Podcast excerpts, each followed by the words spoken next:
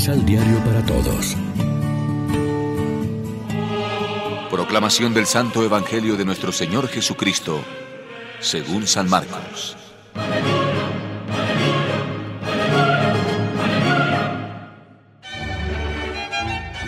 Proclamación del Santo Evangelio de nuestro Señor Jesucristo, según San Marcos. Entonces Jesús subió al cerro y llamó a los que él quiso y vinieron a él. Así constituyó a los doce para que estuvieran con él y para enviarlos a predicar, dándoles poder para echar a los demonios. Estos son los doce. Simón, a quien puso por nombre Pedro. Santiago y su hermano Juan hijos de Zebedeo, a quienes puso el nombre de Boanerges, es decir, hijos del trueno. Andrés, Felipe, Bartolomé, Mateo, Tomás, Santiago, el hijo de Alfeo, Tadeo, Simón el cananeo y Judas Iscariote, el que después lo traicionó. Lección Divina. ¿Qué tal amigos? Hoy es viernes 20 de enero y a esta hora como siempre nos alimentamos con el pan de la palabra. Nosotros pertenecemos al Nuevo Testamento, o sea, a la nueva alianza. ¿De veras nuestra fe es interior, escrita en el corazón? ¿O seguimos con la tentación de lo meramente exterior y ritualista como los israelitas? Cedemos fácilmente al cansancio o a la añoranza como los lectores de esta carta, a los que insistentemente hay que recordarles que Dios espera fieles más perseverantes para con su alianza. En la Eucaristía recibimos la sangre de la nueva y eterna alianza. Y amó a los que quiso. Es una elección gratuita.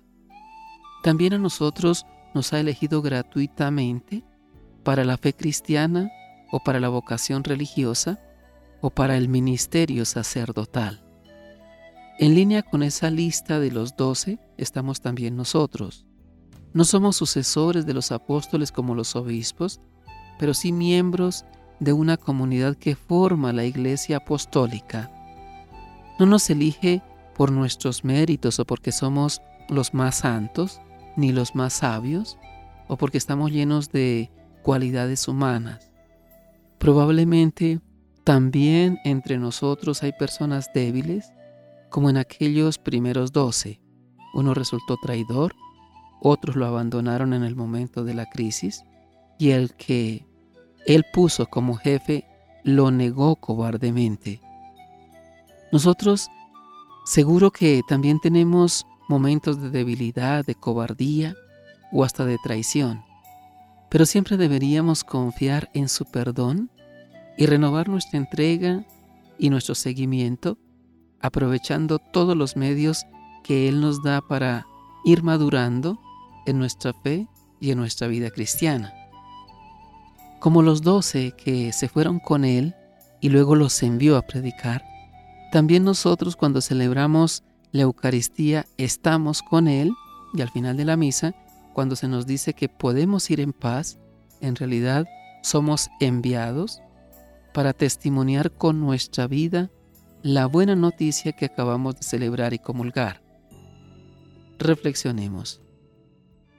Como miembros de la Iglesia, anunciamos con alegría y convicción el Evangelio de Jesús que nos llama a la conversión y a la fe. Oremos juntos. Padre bueno, danos la gracia de saber que a través del testimonio de los dos en la iglesia, escuchamos al mismo Señor y su palabra que salva. Permite que nos acerquemos a ti con un corazón limpio para confesarte como el Hijo de Dios vivo. Amén. María, Reina de los Apóstoles, ruega por nosotros.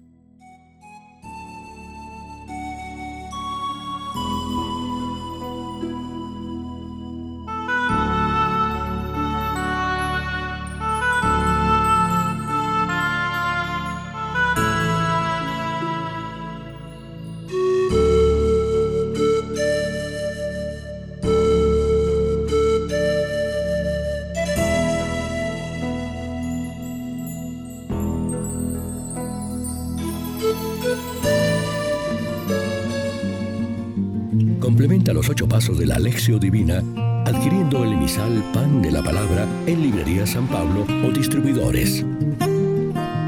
Más información www.sanpablo.co Pan de la Palabra. Vive la reflexión.